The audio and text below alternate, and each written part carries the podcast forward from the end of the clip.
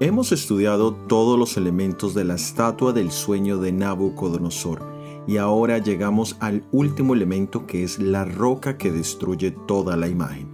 Esta parte es de gran relevancia para todos nosotros, ya que es el último elemento que falta por cumplirse. Somos Magnolia y Oscar, bienvenidos al análisis bíblico, comencemos. Leamos en el libro de Daniel capítulo 2 versículos 44 y 45. Y en los días de estos reyes el Dios del cielo levantará un reino que no será jamás destruido, ni será el reino dejado a otro pueblo. Desmenuzará y consumirá a todos estos reinos, pero él permanecerá para siempre. De la manera que viste que del monte fue cortada una piedra, no con mano, la cual desmenuzó el hierro, el bronce, el barro, la plata y el oro? El gran Dios ha mostrado al rey lo que ha de acontecer en lo porvenir, y el sueño es verdadero y fiel su interpretación. Daniel menciona el establecimiento de un reino que pondría fin a todos los demás reinos, pero que éste permanecería para siempre. Esto sucederá durante el reinado de los reinos divididos, representado por los pies de hierro mezclado con barro cocido. Nosotros vivimos en esos reinos.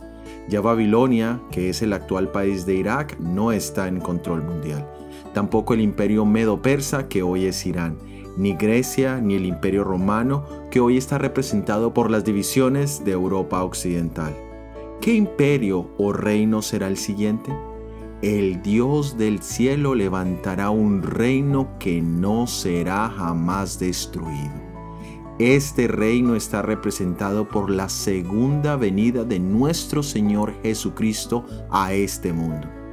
Este evento ha sido una enseñanza fundamental del cristianismo. En el Antiguo Testamento es mencionado como el día del Señor y representa el evento final de la historia de este mundo con el elemento del día del juicio al mal o el día de retribución. Daniel lo menciona como el evento que pondrá fin a todos los reinos humanos. Este evento va más allá del nacionalismo judío, ya que habla de un evento global. En el primer advenimiento de Jesús se cumplió parte de las profecías del Antiguo Testamento y dio mayor claridad acerca del trabajo de juicio que se llevará a cabo en su segundo advenimiento. Sin lugar a dudas, este evento tiene la mayor importancia que cualquier otro evento mundial. ¿Tiene esa importancia en tu vida? ¿Anhelas tú ese momento?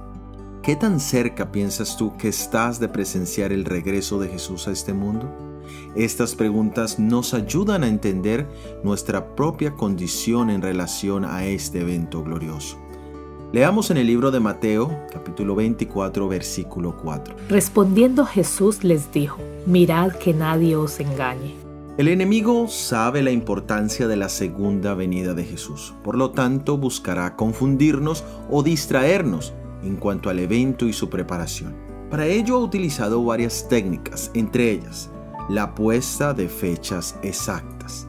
Existe una lista larga de personas y movimientos contemporáneos que han puesto fechas recientes para la venida de Jesús. Entre ellos está Harold Camping, un televangelista norteamericano que ha profetizado la venida de Jesús para el año 1994 y posterior para el año 2011. También está Jerry Falwell, quien predijo que la venida de Jesús sería en el año 2009. Los seguidores de Nostradamus y Edgar Case creen que Jesús nació en 1999 y está viviendo en la tierra como una persona encarnada. Ahora tenemos a Joseph Nathan Smith, quien ha publicado su predicción de que Jesús regresará en el año 2034. Mientras tanto, hoy hay otros que esperan a Matreya, quien se cree no será un líder religioso, sino un maestro y guía para todos aquellos sin religión.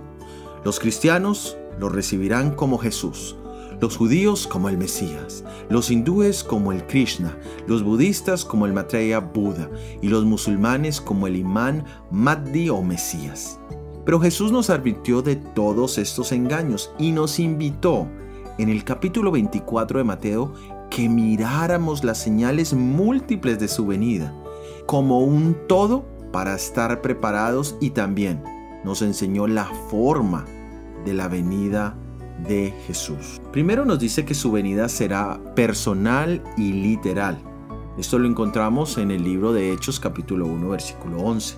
También se nos dice que su regreso será visible y audible, de acuerdo a Mateo capítulo 24 versículo 30 y Apocalipsis capítulo 1 versículo 11. Dice que también será un evento glorioso y triunfante con todos los ángeles del cielo. Mateo capítulo 24 versículo 30. Su venida desencadenará un cataclismo mundial de acuerdo a Mateo capítulo 13 versículo 40. Será un evento repentino comparado con la llegada de un ladrón en la noche, de acuerdo a Mateo capítulo 24 versículo 42 al 44 y Lucas capítulo 12 versículo 40. Y lo más importante, nos dejó una invitación práctica. Leamos en Mateo capítulo 24 versículo 41. Velad y orad para que no entréis en tentación. El espíritu a la verdad está dispuesto, pero la carne es débil. Es decir, que nadie debería estar indiferente a los eventos a nuestro alrededor, que nos están avisando que hoy estamos mucho más cerca del regreso de Jesús y el establecimiento del reino eterno. Por lo tanto, nuestra concentración debería estar en Jesús, el autor y consumador de la fe ¿Es Jesús tu Salvador y Señor? Si hoy regresara a Él, ¿estarías listo para darle la bienvenida? Quiera Dios impresionar nuestras mentes, de manera que su reino sea una realidad en nuestro corazón hoy. Gracias por haber escuchado nuestro episodio del análisis bíblico para esta semana. La próxima semana analizaremos una prueba de fuego. Recuerda suscribirte a los devocionales Daniel en 365 días y si este material ha sido de bendición, por favor, ayúdanos a hacerle más visible, déjanos tus comentarios y opiniones en cualquiera de las plataformas donde nos escuchas. Suscríbete al canal y activa la campana para recibir nuevos videos. Todo ha sido producido por el Ministerio 147. Que Dios te bendiga. Amén.